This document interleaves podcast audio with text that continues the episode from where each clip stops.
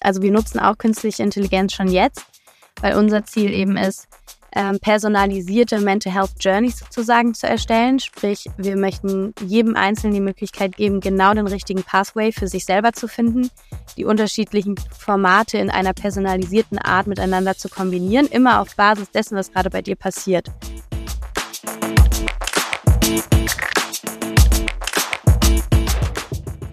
Herzlich willkommen zu Business Unplugged, meinem Interview-Podcast rund um das Thema Digitalisierung. Mein Name ist Johannes Pohl, ich bin Gründer der Piopex und ich spreche mit GründerInnen, UnternehmerInnen, Führungskräften und anderen Heldinnen des Businessalltags über ihre Unternehmen, Visionen, Ideen und Herausforderungen. Kurzum, spannende Themen, spannende Menschen, von denen man lernen kann und inspirieren. Hallo zusammen zur neuen Folge von Business Unplugged, in der ich Kimberly Breuer als Gast begrüßen darf.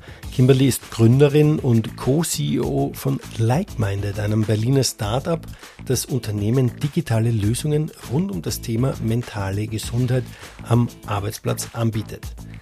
Kim taucht mit mir in das Thema ein und erklärt, dass nicht nur Burnout und Depression darunter zu verstehen sind, sondern dass die Bandbreite viel größer ist wie sich die zunehmende Digitalisierung auch darauf auswirkt und wie sie mit like-minded Unternehmen erfolgreich unterstützen, ihren MitarbeiterInnen diesbezüglich Hilfe anzubieten. Wir sprechen auch über das Thema künstliche Intelligenz im Rahmen der Therapie und wie sich das Mindset der Gesellschaft per se ändern muss, damit unsere Arbeitswelt eine bessere Welt hinsichtlich mentaler Gesundheit wird. Ich persönlich fand es ein sehr schönes Gespräch, da wir nebst all den fachlichen Themen immer wieder ins Persönliche abgedriftet sind und somit dieses Gespräch rund um dieses manchmal auch schwere Thema schön abgerundet haben. Aber am besten hört ihr einfach selbst. Ich wünsche euch jetzt auf jeden Fall viel Spaß beim Hören der Folge. Liebe Kim, herzlich willkommen zu Business Unplugged. Ich freue mich, dass wir es jetzt nach ein paar Anläufen endlich geschafft haben, miteinander diese Folge aufzunehmen. Danke, dass du dir die Zeit genommen hast und ich freue mich auch, dass das Mikro angekommen ist und wir somit noch eine gute Qualität hoffentlich haben werden. Ja, danke dir, Johannes. Ich freue mich auch, heute dabei zu sein und bin genauso froh, dass wir das geschafft haben mit dem Mikro und allem. Ja, man muss dazu sagen, äh, wir haben drei Anläufe gebraucht. Äh, es lag etwas an der DHL, dass hier, ich möchte kein DHL-Bashing machen, die liefern bei uns sehr fleißig, aber dass hier keine Meldung gegeben wurde, dass das Mikro schon bereit ist.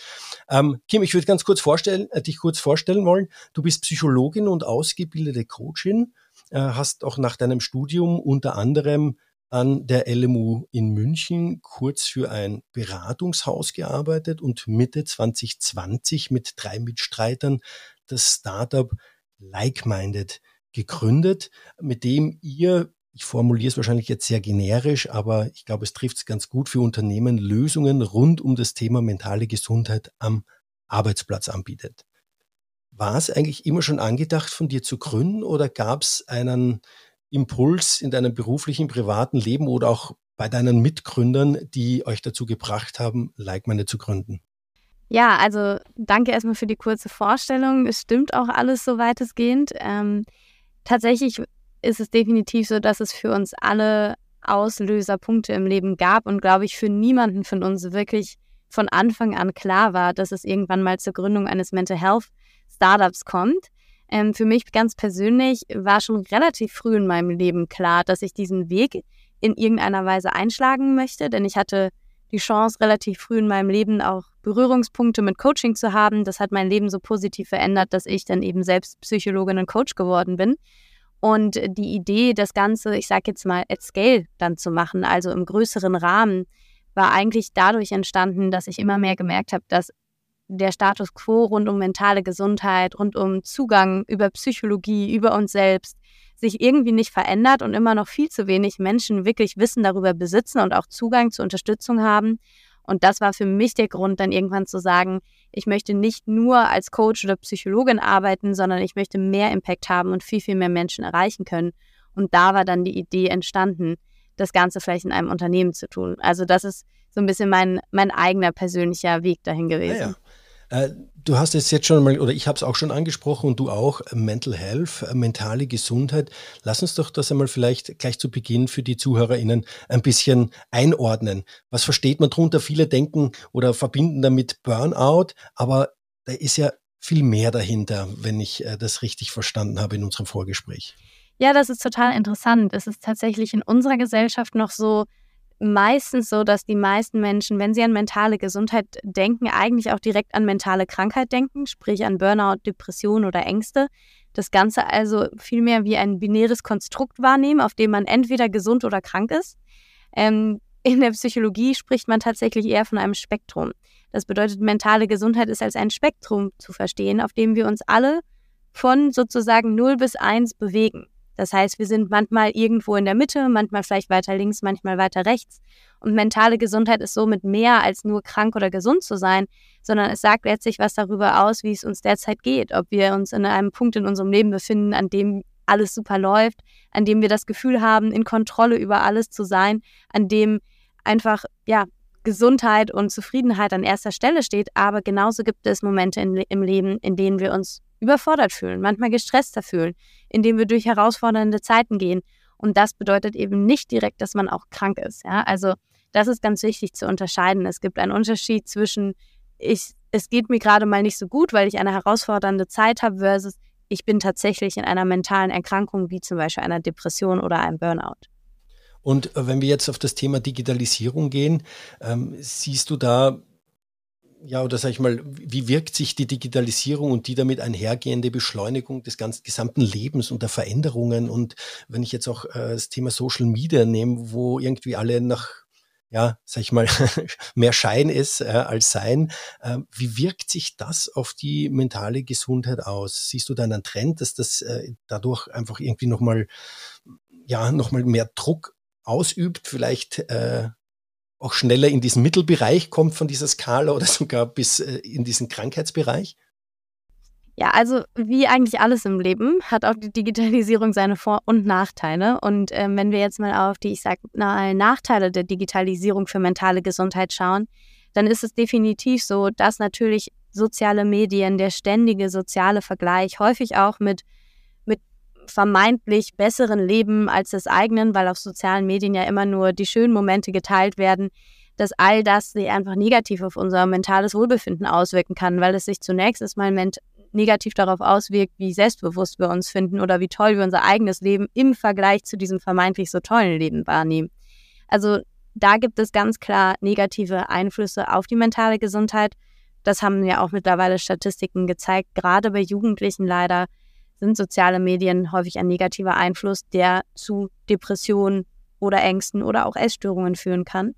Ähm, auf der anderen Seite hat die Digitalisierung natürlich auch extreme Vorteile und kann ermöglichen, dass viel, viel mehr Menschen aufgeklärt werden über mentale Gesundheit oder auch Zugang zu mentaler Gesundheit bekommen. Das ist ja genau das, was wir mit Like-Minded auch machen, indem wir Online-Formate nutzen und Digitales nutzen, um mehr Menschen Zugang zu mentaler Gesundheit oder Wissen grundsätzlich zu dem Thema zu ermöglichen. Dann lass uns doch gleich auf Like-Minded kommen. Du hast es gerade erwähnt.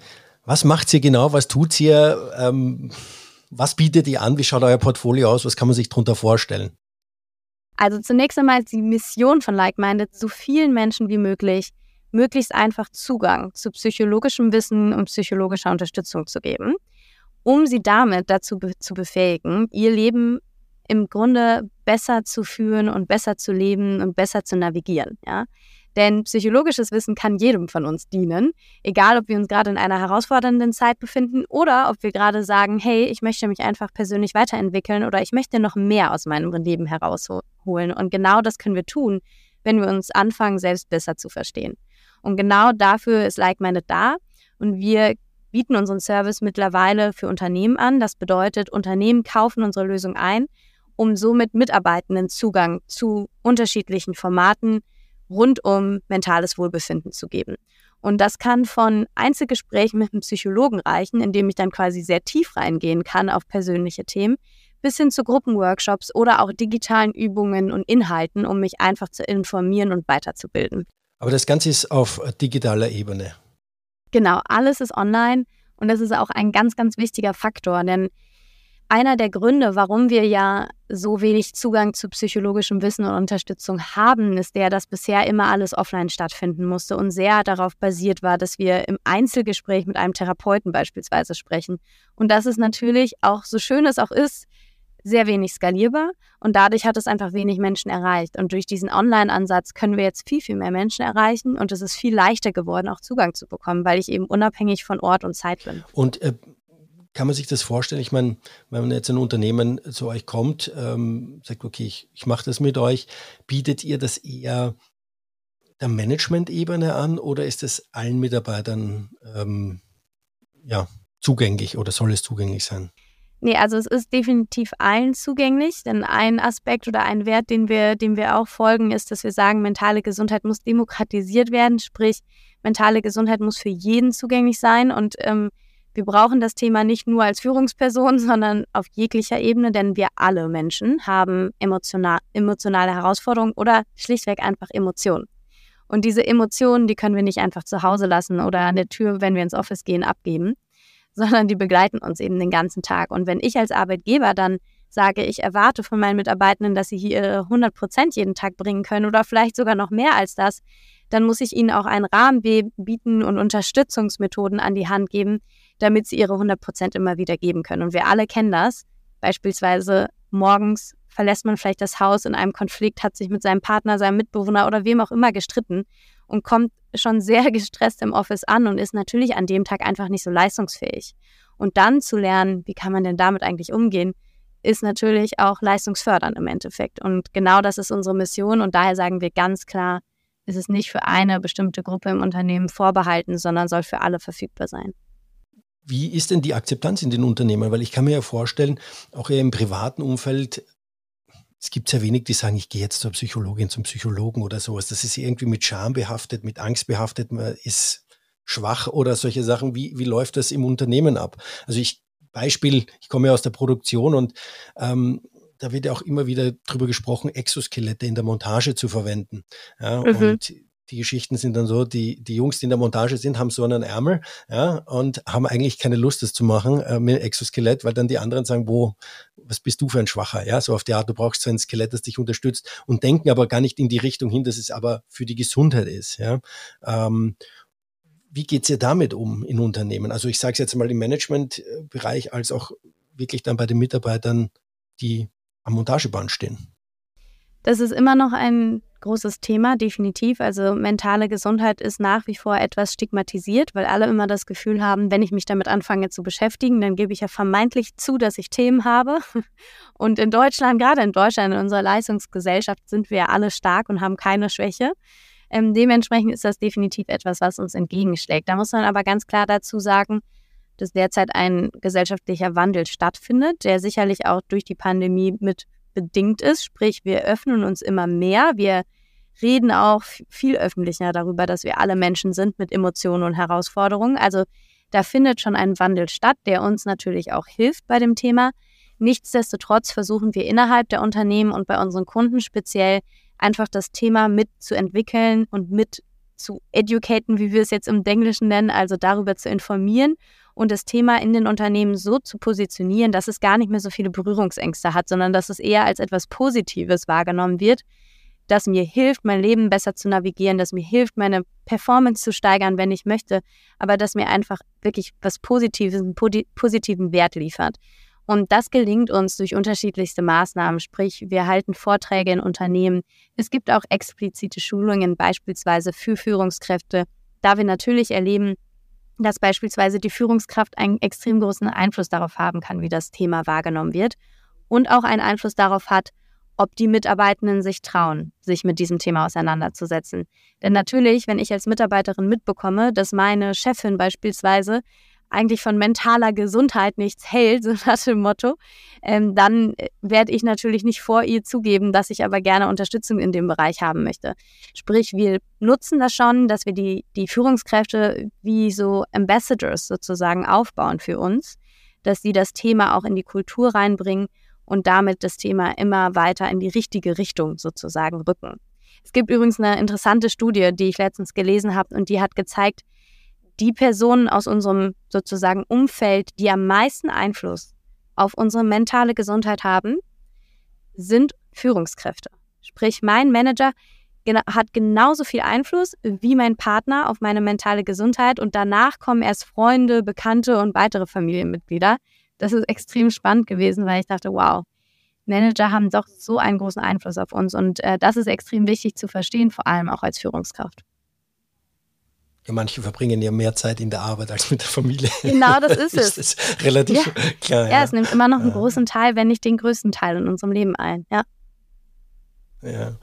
Ähm, weil du gerade gesagt hast, Managers, Manager sind da ähm, ausschlaggebend, ihr versucht sie als Ambassador aufzubauen. Habt ihr auch Möglichkeiten äh, oder geht sie auch über HR rein, dass man sagt, okay, man kriegt das auch irgendwie anonym an die Mitarbeiter äh, und Mitarbeiterinnen? Ja, also was wir machen, also grundsätzlich ist alles, was bei Like-Minded genutzt wird, komplett anonym. Sprich, als Mitarbeiter, also ich kann mir als Mitarbeiterin extrem sicher sein, dass mein Name niemals im Zusammenhang mit Like-Minded irgendwie an unser HR-Team oder an unser Management-Team reported wird. Das Einzige, was wir mit den Unternehmen teilen, sind quasi anonymisierte Reportings über die Nutzung. Aber niemals, wer es nutzt. Das heißt, das ist auch schon mal ein ganz wichtiger Faktor, mit dem wir auch sehr hohe Nutzungszahlen erreichen können, weil die Mitarbeitenden sich einfach sicher fühlen. Und das HR-Team, ähm, das ist wie so, hm, ich würde jetzt mal sagen, wir sind vielleicht der verlängerte Arm oder wir arbeiten eigentlich als, als Partner zusammen. Das heißt, wenn wir Like-Minded vorstellen, stellt es schon Like-Minded vor, also wir stellen uns selbst vor, aber das HR-Team unterstützt uns natürlich. Das heißt, das HR-Team unterstützt uns dabei, E-Mails mit an die gesamte Belegschaft zu versenden, Termine zu schedulen. Nichtsdestotrotz ist schon immer sehr wichtig, dass wir auch als eigene Persona wahrgenommen werden, damit eben auch diese Differenzierung und diese Grenze klar wird zwischen uns und dem Unternehmen ich stelle jetzt mal die Hypothese auf, wahrscheinlich ist eure Plattform auch dann nicht integriert in die Systeme der Kunden, nee, sondern genau. es ist dann noch extra, extern, extern. Genau, das würde überhaupt nicht funktionieren. Also auch alleine eine, so eine White-Label-Lösung zu entwickeln, wo dann das Company-Logo mit draufsteht, das würde einfach gar nicht funktionieren für unseren Case. Daher sind wir wirklich als separate Lösung da. Du hast es kurz einmal erwähnt, ähm, ihr seid ja von B2C auf B2B geschwenkt ja. ähm, in eurer Geschichte als Like-Minded. Ähm, was, sag mal, was war da der Grund dahinter, beziehungsweise ist, ist, es, ist es noch leichter einfach um, die Unternehmen zu akquirieren als private Personen? Also musst ja jede private Person einzeln ansprechen, Unternehmen hast du gleich einen größeren Schlag. Ist das der Punkt oder ist es tatsächlich auch äh, das Thema, dass man das dann leichter in die Gesellschaft reintragen kann oder in die große Masse? Ja, definitiv ist es letztlich das gewesen, dass wir gemerkt haben, über B2B einen viel größeren Hebel zu haben. Der Hauptgrund dafür liegt allerdings tatsächlich eher auf der ökonomischen Seite, nämlich der, dass Unternehmen eine höhere Zahlungsbereitschaft besitzen als der Einzelnutzer, um in dieses Thema zu investieren. Ich meine, dass ein Unternehmen generell mehr Zahlungsmöglichkeiten hat als jetzt eine Einzelperson, das ist klar. Aber im B2C-Markt ähm, hat man ja im Grunde die Hypothese, dass man richtig, richtig viele Menschen in kurzer Zeit erreichen kann.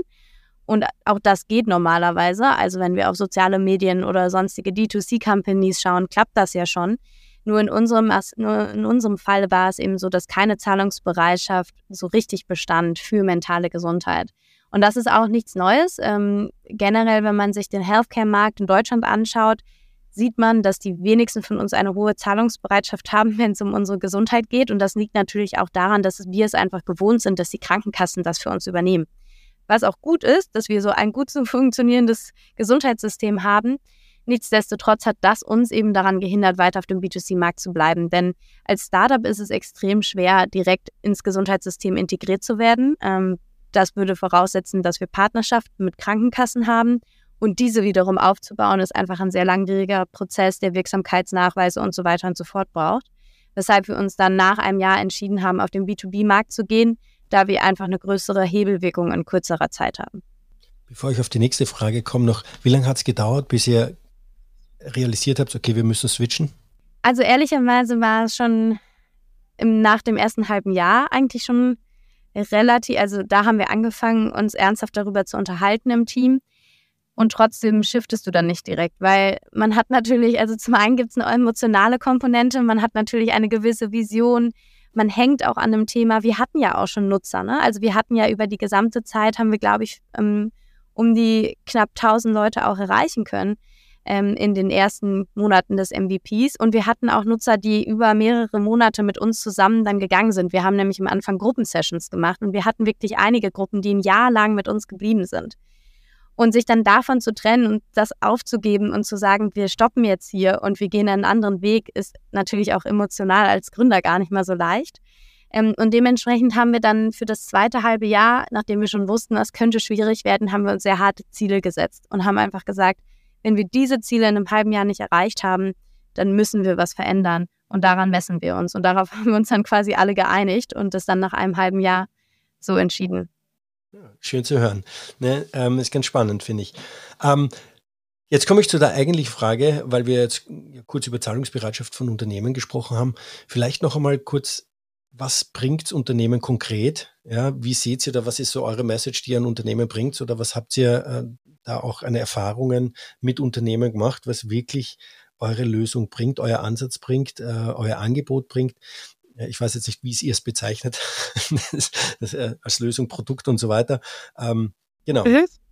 Also, ähm, was sich mittlerweile herausstellt als die wesentlichsten, ich sag mal, Unternehmens-KPIs, auf die jetzt auch das Management schaut, ähm, die wir unterstützen können, da ist das Thema Fluktuation ganz groß geschrieben, sprich, dass wir mit unserer Lösung dazu beitragen können, dass Mitarbeitende sich mehr mit dem Unternehmen identifizieren, einfach weil sie sich unterstützter fühlen. Ja, und in dem Moment, wo ich das Gefühl habe, mein Unternehmen kümmert sich um mich und macht sich actually Gedanken darüber, ob es mir gesundheitlich gut geht oder nicht, habe ich natürlich auch eine ganz andere Bindung an das Unternehmen. Sprich, das ganze Thema Identifikation, Bindung, das zahlt natürlich darauf ein, dass Fluktuation gesenkt werden kann. Sprich, das ist einer der KPIs, die relevant sind für unser Thema und die auch immer mehr so verstanden werden, dass wir das damit beeinflussen können.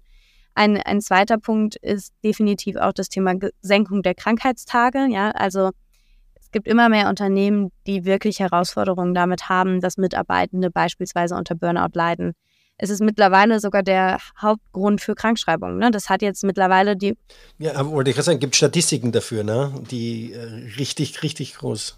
Genau, eine ganze Zeit lang war es die Muskel Muskel-Skeletterkrankung, sprich Rückenprobleme. Und das wurde mittlerweile überholt von psychischen Erkrankungen, also hauptsächlich auch Burnout und Depressionen. Und das ist natürlich etwas, womit auch extrem viele Unternehmen überfordert sind. Weißt du, bei, bei Rückenthematiken, da, da hat man dann vielleicht mal eine Rückenschulung angeboten oder hat neue Stühle gekauft und bessere Tische.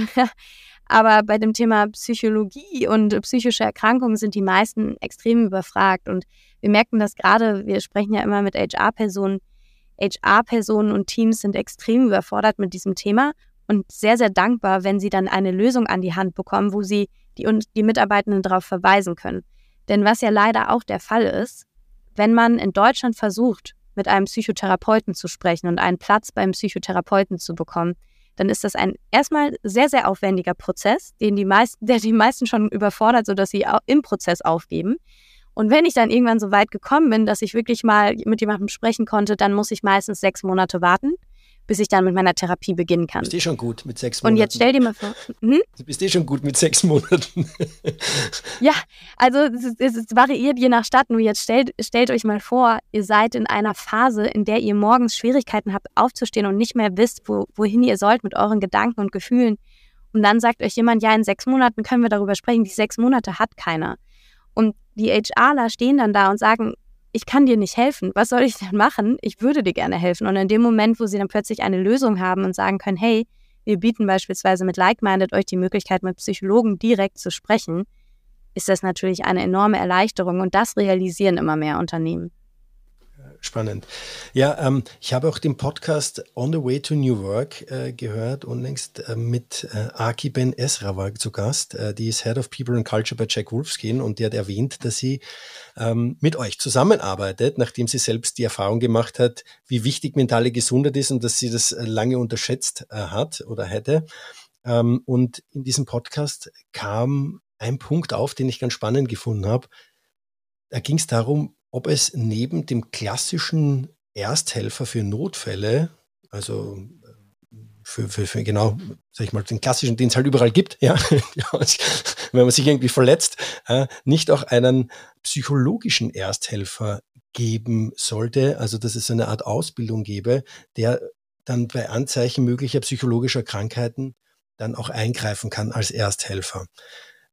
Es wurde ein bisschen hin und her diskutiert im Podcast. Meine Frage an dich, wie siehst du das? Äh, ist das was, wo du sagst, könntest du dir vorstellen, wäre was Spannendes, was äh, Unternehmen einführen könnten? Oder ja? Ähm, ja und nein. Ähm, ich, ich glaube, ja, aber nur zu einem bedingten Maße, denn man kann definitiv nur ein Ersthelfer sein und die Frage ist immer, wie weit kann denn diese erste Hilfe reichen? Denn, denn Psychologie oder psychische Erkrankungen ist einfach ein sehr komplexes Thema, also bei dem selbst, ja, also selbst Psychotherapeuten, die jahrelange Erfahrung haben, tun sich manchmal schwer, Diagnosen zu stellen, selbst mit Hilfe von Diagnoseinstrumenten. Daher wäre ich an der Stelle schon auch selbst als Psychologin an dem Punkt zu sagen, da muss man sehr vorsichtig sein, welchen Rahmen so eine erste Hilfe dann tatsächlich umfasst, weil man kann von niemandem, der Psychologie nicht studiert hat und auch keine Ausbildung als Therapeut gemacht hat, erwarten, dass er dann in der Lage ist, die richtige Hilfe anzubieten. Also das ist tatsächlich ein Thema, wo ich sagen würde, bei, bei physischen Thematiken, ja, wie zum Beispiel ne, die Notfallhilfe, wenn, wenn jemand umkippt, da gibt es Techniken, die jeder anwenden kann, die immer dieselben sind. Bei Psychologie oder bei psychischer Erkrankung ist das leider nicht so einfach möglich. Daher ist unser Ansatz eher zu sagen, was wir machen können, ist beispielsweise Führungskräfte oder auch andere Personen im Unternehmen dahin auszubilden, dass man Frühwarnsignale besser erkennt und ihnen dann, sage ich mal, einen, einen Guide mit an die Hand zu geben, was man bei der Erkennung von Frühwarnsignalen tun kann, beispielsweise die Kommunikation zu unterstützen, die Person richtig anzusprechen, ähm, Beratungsstellen äh, als Telefonnummern weiter zu vermitteln.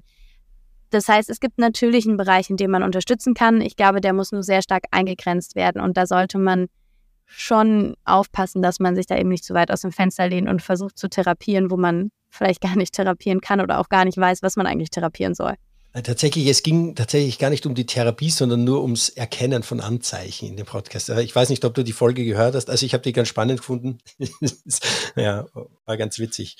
Ähm, ja, ähm, vielleicht auch ganz kurz dazu, dass auch das Erkennen, ne? das ist, also mentale Gesundheit oder warum ist das vielleicht auch so ein schweres Thema, das, das so lange braucht, bis wir das so richtig als Gesellschaft auch aufnehmen und verstehen? Es ist halt ein sehr komplexes Thema, weil es betrifft eben uns Menschen, es betrifft unser Verhalten und es betrifft unsere Emotionen. Und das ist ja gar nicht mal so leicht runterzubrechen. Und daher ist es auch das Thema, Frühwarnsignale richtig zu erkennen. Wenn du mich fragst, ist das ein Teil, den irgendwann KI übernehmen sollte. Weil die KI das 20.000 Mal besser hinbekommen wird als der Mensch. Weil wir natürlich durch unsere eigenen Kontextfaktoren und durch unsere subjektive Verzerrung, die wir einfach haben als Mensch, niemals eine so gute Diagnose stellen können oder Frühwarnsignale so gut erkennen können, wie das eine künstliche Intelligenz könnte, die darauf trainiert wird. Sprich, auch da wäre ich eben vorsichtig, ja, weil ich, nur mal als, als Hinweis, jeder, der jetzt zum Beispiel googelt, was sind Burnout-Symptome, ich glaube, viele von uns würden sich die durchlesen und sagen, ah ja, also 80 Prozent davon trifft auf mich zu. Ja, und da ist es natürlich sehr gefährlich, dann direkt anzunehmen, ah, die Person hat jetzt Burnout, weil man kann Menschen auch in sowas reinreden oder sich selber in sowas reinsteigern. Und da ist die Grenze einfach sehr schmal, wie, wie weit wir da gehen wollen, ja. Aber wenn man Google fragt bezüglich Krankheiten, stirbt man meistens gleich morgen.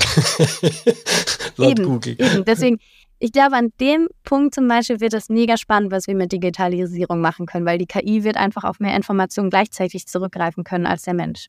Aber wie stellst du dir das vor, wenn wir jetzt über KI in dem äh, Zusammenhang reden? Ähm, ist es dann so, dass die Leute sich vom Bildschirm setzen und irgendwie mit einer KI sprechen, ja, mit einem Chatbot und der analysiert dann die Antworten oder ähm, Fragebogen ausfüllen und dann wird analysiert oder wie darf man sich das vorstellen? Ich meine, was ja. übrigens spannend wäre an dieser Stelle, ich hatte ein äh, Interview mit äh, Anne Scherer, die an der Universität äh, Zürich Professorin ist. Und da ging es um das Thema Emotionalisierung von künstlicher Intelligenz oder von Robotern und so weiter und so fort. Mhm. Und ähm, hat übrigens einen guten TED-Talk diesbezüglich, wo sie sagt, okay, wenn wir nicht diese Emotionen drin haben, dann sind wir auch ganz viel offener und reden über die Dinge eher, als wenn dann auch vielleicht nochmal so dieses emotionale, diese Scham auf einmal mit reinkommt, sagt, okay, der ist irgendwie doch, wirkt menschlich. Wie also, sorry für diesen, äh, für diesen, für diese Abweichung, aber wie würdest du das Thema KI sehen, wie, wie man das angehen könnte?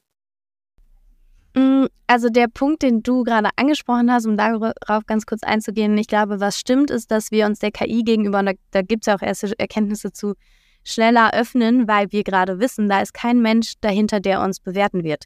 Und wir Menschen haben ja ein, ein großes Hauptmotiv im Leben. Es gibt mehrere Motive, aber eins der größten Motivation von Menschen ist, ein positives Selbstbild aufrechtzuerhalten. Und wir haben ständig Angst davor, negativ bewertet zu werden von anderen Menschen. Das heißt, das Thema Anerkennung ist uns wichtig. Und in dem Moment, wo ich eine KI gegenüber sitze, da denken wir, ist ja mir, also die KI ist kein Mensch, da habe ich diese Scham nicht mehr, da habe ich nicht mehr diese Angst vor Bewertung, weil das ist eine künstliche Intelligenz. Und deswegen zeigt sich jetzt schon, dass Menschen sich tendenziell dieser KI gegenüber viel mehr öffnen und vielleicht aus ihren größten Geheimnissen und Nähkistchen rausplaudern, weil sie einfach nicht mehr die Angst vor Bewertung haben. Nichtsdestotrotz bin ich mir ziemlich sicher, dass es eben in dem Moment, wo es dann tiefer geht, ja, wo ich dann diese Oberfläche durchbrochen habe und wirklich tief reingehen will, um mich beispielsweise besser zu verstehen und zu analysieren, der emotionale Aspekt irgendwann wieder relevant wird, ja, weil wenn ich dann irgendwann vielleicht an einem Punkt bin, wo ich weine und emotionalisiert bin und dann sitzt mir die KI gegenüber und zeigt keinerlei Empathie, ist das natürlich wieder ein anderes Thema. Aber um auf deine Frage zurückzukommen, wie sehe ich grundsätzlich die mhm. Anwendungsmöglichkeiten von KI? Also erstmal gibt es natürlich ganz viele, aber vielleicht auch mal, um auf das einzugehen, was wir bei Like-Minded machen. Wir bauen auch an, also wir nutzen auch künstliche Intelligenz schon jetzt, weil unser Ziel eben ist, ähm, personalisierte Mental Health Journeys sozusagen zu erstellen. Sprich, wir möchten jedem Einzelnen die Möglichkeit geben, genau den richtigen Pathway für sich selber zu finden die unterschiedlichen Formate in einer personalisierten Art miteinander zu kombinieren, immer auf Basis dessen, was gerade bei dir passiert. Und wozu KI dann auch genutzt werden kann, ist natürlich ähm, sozusagen Predictions rauszugeben, sprich, dass unsere Daten irgendwann, die kommen dann aus Fragebögen, die kommen aber auch aus Nutzerverhalten in der Web-App, sprich, die Person XY nutzt immer erstmal ein Einzelgespräch, macht dann drei Übungen, bricht diese nach 50 Prozent ab, äh, partizipiert dann in einer Audiomeditation und zuletzt macht sie einen Gruppenworkshop mit. Also alleine dieses User Behavior zu beobachten und da Patterns zu erkennen, wird ja hilfreich sein. Und dann wird diese, diese KI irgendwann Schlussfolgerungen darauf ziehen können, okay, wenn das jetzt passiert in dieser Reihenfolge, dann geht mentale Gesundheit bei der Usergruppe A nach oben. Oder mentale Gesundheit geht tendenziell nach unten, wenn das und das eintritt.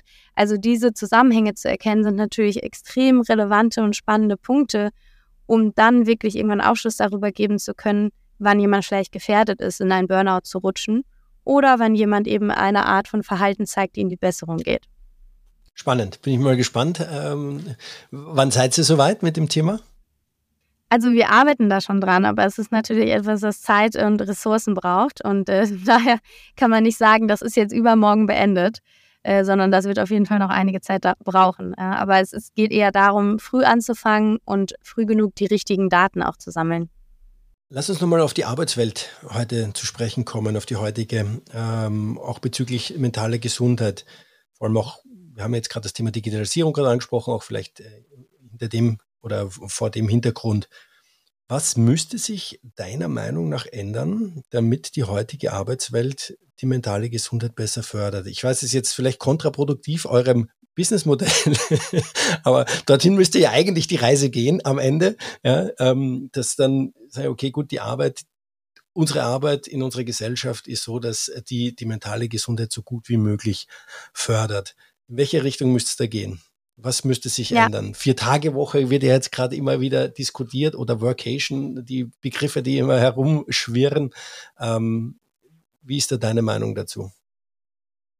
Ja, also erstmal ist meine Meinung, ähm, wie du dir denken kannst, äh, gar nicht so entgegen unseres Businessmodells. Das heißt, als wenn Unternehmen lernen, mehr in die mentale Gesundheit zu investieren und ein besseres Umfeld aufzubauen, wird unsere Lösung nicht redundant. Und der Grund dafür ist der, dass es immer zwei Seiten gibt, um mentale Gesundheit aufrechtzuerhalten. Und die eine Seite ist das Umfeld, also externe Faktoren, und die andere Seite ist das Individuum, also interne Faktoren.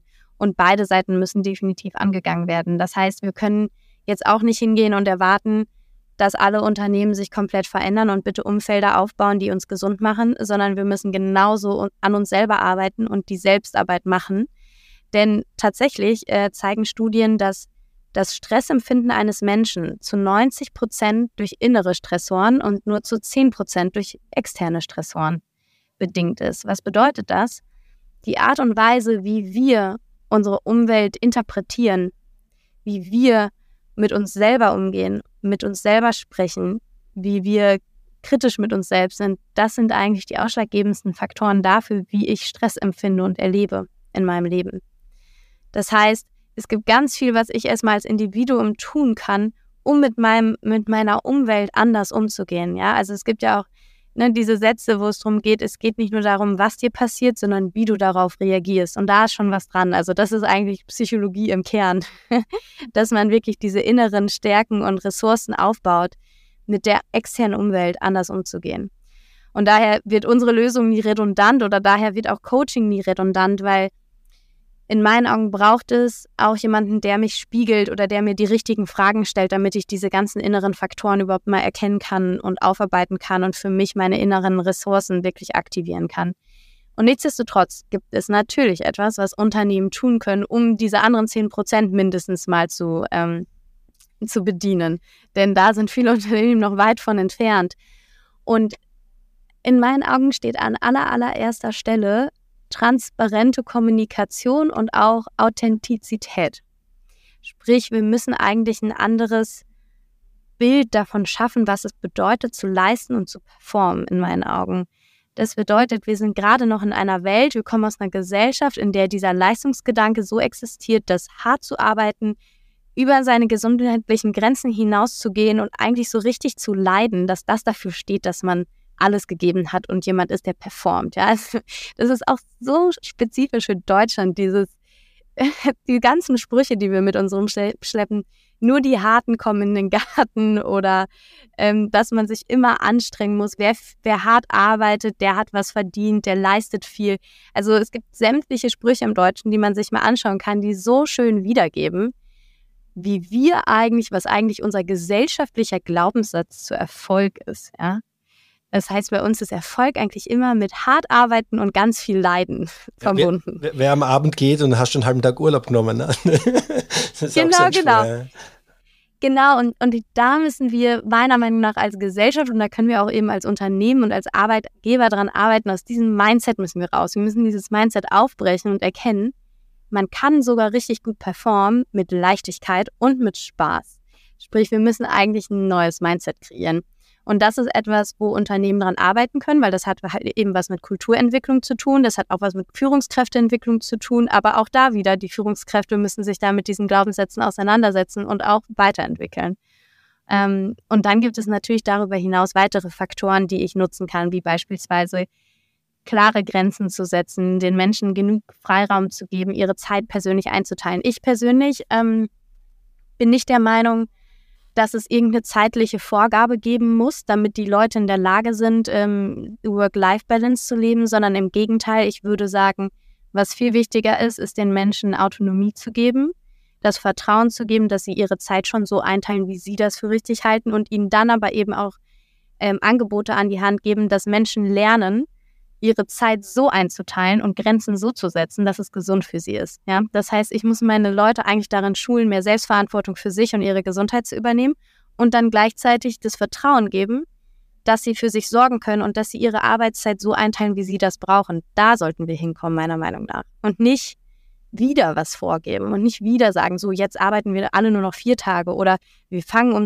wir hören um 17 Uhr auf, damit ihr alle gesund bleibt ich glaube da nicht dran, dass das die Lösung ist, weil das ist wieder nur die Symptombekämpfung, aber nicht die Ursachenlösung.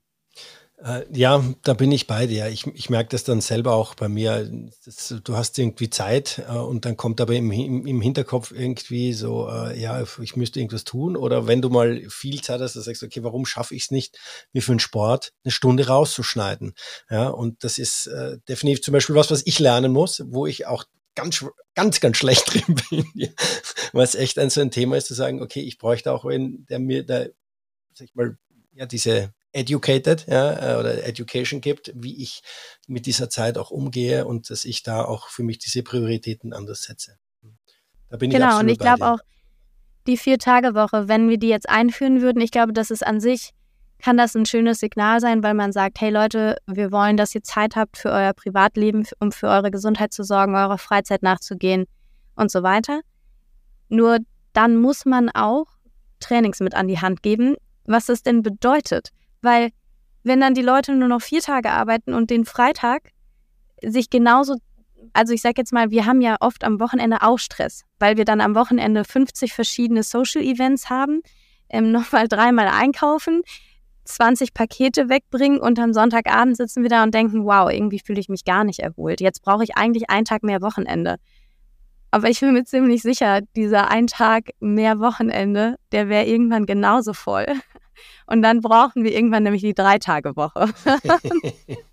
ich glaube nicht, dass das allein die Lösung sein wird.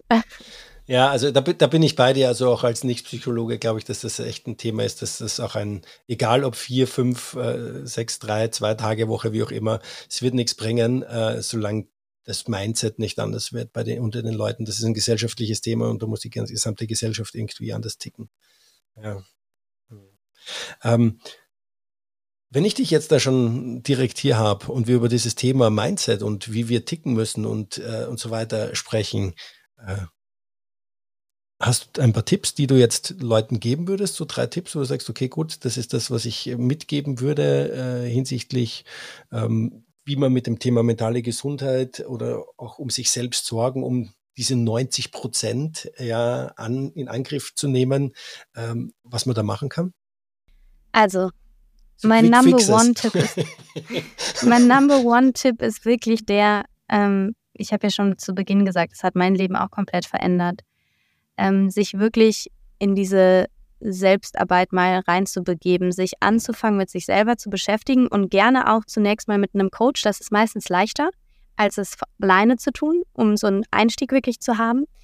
Und wozu dient diese Arbeit? Was soll darin gemacht werden? Da geht es wirklich darum, mal seine eigenen innersten Überzeugungen, so nennen wir das in der Psychologie, zu hinterfragen. Sprich, wir alle haben innere Überzeugungen, die wir von unseren Eltern, aus der Gesellschaft, aus der Schule, wo auch immer gelernt haben, wie beispielsweise, nur wer hart arbeitet, ja, der hat irgendwann Erfolg verdient. Wenn ich mit so einer Einstellung durch mein Leben laufe, dann werde ich Situationen in mein Leben ziehen, die mir das genau bestätigen, weil so funktionieren wir Menschen. Wir möchten auch Recht haben über unsere Überzeugungen. Und wir können ja gar nichts anderes erleben, weil wir der Sache gar keinen Raum geben, dass es vielleicht auch leicht sein könnte. Ja, also das jetzt mal so als, als plakatives Beispiel genannt. Und, und da würde ich wirklich sagen, das ist die Number One Rule, um sich dem Thema zu nähern, anzufangen, sich mit sich selber auseinanderzusetzen, mal hinter, zu hinterfragen, was sind eigentlich die Überzeugungen, die mich leiten in diesem Leben. Und manche davon sind vielleicht auch total dienlich, aber einige können wir vielleicht nochmal neu überdenken und merken vielleicht, hm, hat mich bis hierhin ganz weit gebracht, aber jetzt wäre es vielleicht an der Zeit, mal eine neue Überzeugung ähm, zu knüpfen, die dann zum Beispiel ist, Arbeit kann auch leicht sein, als Beispiel. So, das ist wirklich meine Number One Empfehlung. Und ähm, die zweite ist, die hilft mir selber immer wieder, sich immer wieder bewusst zu machen, wir haben nur dieses eine Leben. Wir haben nur dieses eine Leben und ich, ich glaube, das vergessen wir so oft, ist also es ist so bescheuert und plakativ, aber es ist ganz egal, was andere darüber denken, was mit deinem Leben passiert oder was du machst, sich auch davon zu lösen, irgendwelchen Normen oder Idealen zu entsprechen. Das ist dein Leben. Du musst mit dir bis zu deinem Ende des Lebens leben. Deswegen ist ganz egal, was andere denken. Mach einfach dein Ding und nimm dich auch ernst und nimm dich wichtig, weil es ist nur deins. No one cares. Ja, und ähm, sich da immer wieder drauf zu besinnen. Und gerade in Momenten, jeder von uns leidet mal und wir regen uns mal auf über darüber, wie stressig gerade alles ist und wie nervig doch jetzt irgendwie Kollegen sind oder Freunde, die alle was von einem wollen und sich dann in diesem Moment wieder klar zu machen, hey, warte mal kurz. Das ist mein Leben und ich habe jeden Tag die Wahl, ob ich dieses Leben so weiterleben möchte, wie ich es gerade tue oder nicht. Nur du hast die Wahl, niemand anderes. Und diese Entscheidung kann man auch nur selbst treffen. Ich glaube, das ist so meine Number Two Rule sich daran immer wieder zu erinnern. Und äh, Number Three ist, ja, ich glaube, das ist etwas, wofür ich auch lange gebraucht habe, einfach auch mal zu genießen. Meine Mutter hat immer gesagt, fünfe gerade sein lassen. ähm, kann auch gut manchmal sein. Also einfach, einfach Spaß zu haben, ja. Es ist natürlich wichtig, dass wir uns alle mit unserem Purpose auseinandersetzen, dass wir auch ernste Themen und Gespräche haben und dass wir uns für etwas einsetzen und auch mal an unsere Grenzen gehen. Aber das Leben ist ja auch manchmal schon anstrengend genug. Und wenn wir schon mal hier sind, können wir auch einfach Spaß dabei haben. Das dritte ist also Genuss zu lernen, genießen zu lernen. Also ein hedonistischer Lebensstil, sehr gut. ist genau ja, mein Ding. und auch da wieder, sich davon frei zu machen, was könnten denn jetzt andere denken? Ah, ja, da, also da, das ist, äh, bei dem Ding bin ich ganz gut drinnen, das ist mir sowas von egal. Ah ja, ja, sehr gut. ja, super. Normalerweise würde ich jetzt ähm, noch eine letzte Frage stellen, ähm, ja, nämlich drei Learnings, die du hast, aber du hast schon im Prinzip durch deine Tipps äh, für die ZuhörerInnen ein bisschen schon so vielleicht deine Learnings gegeben. Ja, ich, nicht, dass wir da jetzt noch einmal irgendwie eine Wiederholung äh, starten. Ähm, Außer du hast noch Learnings, die du aus deinem beruflichen und privaten Leben den ZuhörerInnen mitgeben möchtest, nebst den Tipps, wie sie sich mit mentaler Gesundheit auseinandersetzen wollen. Ähm, it's up to you, wenn du noch äh, was loswerden möchtest. Dann jetzt gerne. Ich glaube wirklich, mein, mein Hauptlearning ist dieses Thema von in die volle Verantwortung für sich selbst zu gehen, sprich immer wieder zu wissen, das ist das eigene Leben und die eigenen Entscheidungen zu treffen und ähm, sich frei zu machen von der Bewertung von außen und wirklich einfach für das loszugehen, worauf man Lust hat.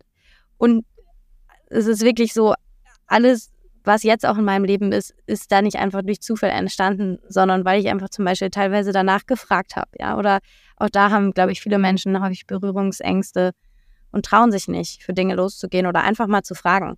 Und da sage ich immer, nein, haben wir eh schon. Also Ja, können wir auch fragen. Wer nicht fragt, hat schon ein Nein kassiert. ja, sehr schön. Ah, cool, schöner, schöner Abschluss. Äh, liebe Kim, herzlichen Dank. Herzlichen Dank für deine Zeit, für deine Einblicke in das Thema mentale Gesundheit, was es eigentlich ist, was ihr auch anbietet als Like-Minded äh, für Unternehmen, dass ihr eigentlich eine relativ einfache, unter Anführungszeichen einfach installierbare Lösung anbietet, ja, ähm, die digital ist, wo die Leute auch anonym das nutzen können, mit denen ihr ähm, ja auch erfolgreich äh, in, mit, bei etlichen Unternehmen wie Jack Wolfskin habe ich schon erwähnt, äh, unterwegs Ja. seid äh, und da Fluktuation und, und ähm, ähm, Fluktuation und, und, und Krankenstand reduziert. Ja, sehr schön zu hören. Ähm, auch deine, deine Ausführungen über künstliche Intelligenz. Ich bin gespannt, wann ihr damit live geht oder vielleicht ihr testet, schätze ich ja schon einmal fleißig. Ähm, und äh, auch deine Tipps und Tricks und ich nehme das ein oder andere mit, definitiv. Auch, dass ich da mehr auf äh, mich schauen muss, diese Prioritäten setzen muss. Das Thema dieser fünf Grade sein lassen, das glaube ich gar nicht. Die, die mich kennen müssen. Sehr gut. und, und das ist mir egal, was andere denken. Ähm, ja, ich hoffe, dass, oder ich bin mir sicher, dass äh, die ZuhörerInnen auch einiges mitnehmen durften jetzt äh, aus unserem Gespräch. Und ähm, ich wünsche dir alles Gute. Ich wünsche dir jetzt auch noch ein schönes Wochenende. Ich hoffe, bei euch scheint die Sonne. Bei uns in München regnet es gerade. Aber ähm, ich hoffe, das Wochenende bringt dann wieder den Sonnenschein hervor. Liebe Kim, herzlichen Dank und vielleicht sehen wir uns ja auch irgendwann live in Berlin oder in München oder wo auch immer. Danke dir, Johannes. Hat auch sehr viel Spaß gemacht, über das Thema zu sprechen. Und äh, du hattest viele gute Fragen. Und daher hoffe ich auch, dass die Zuhörer was mitnehmen können. Und äh, freue mich, wenn wir uns demnächst mal in Person sehen. Sehr gut. Danke, bis bald. Bis dann. Das war das Interview mit Kimberly Breuer. Infos zu Kim und Like-Minded findet ihr in den Show Notes.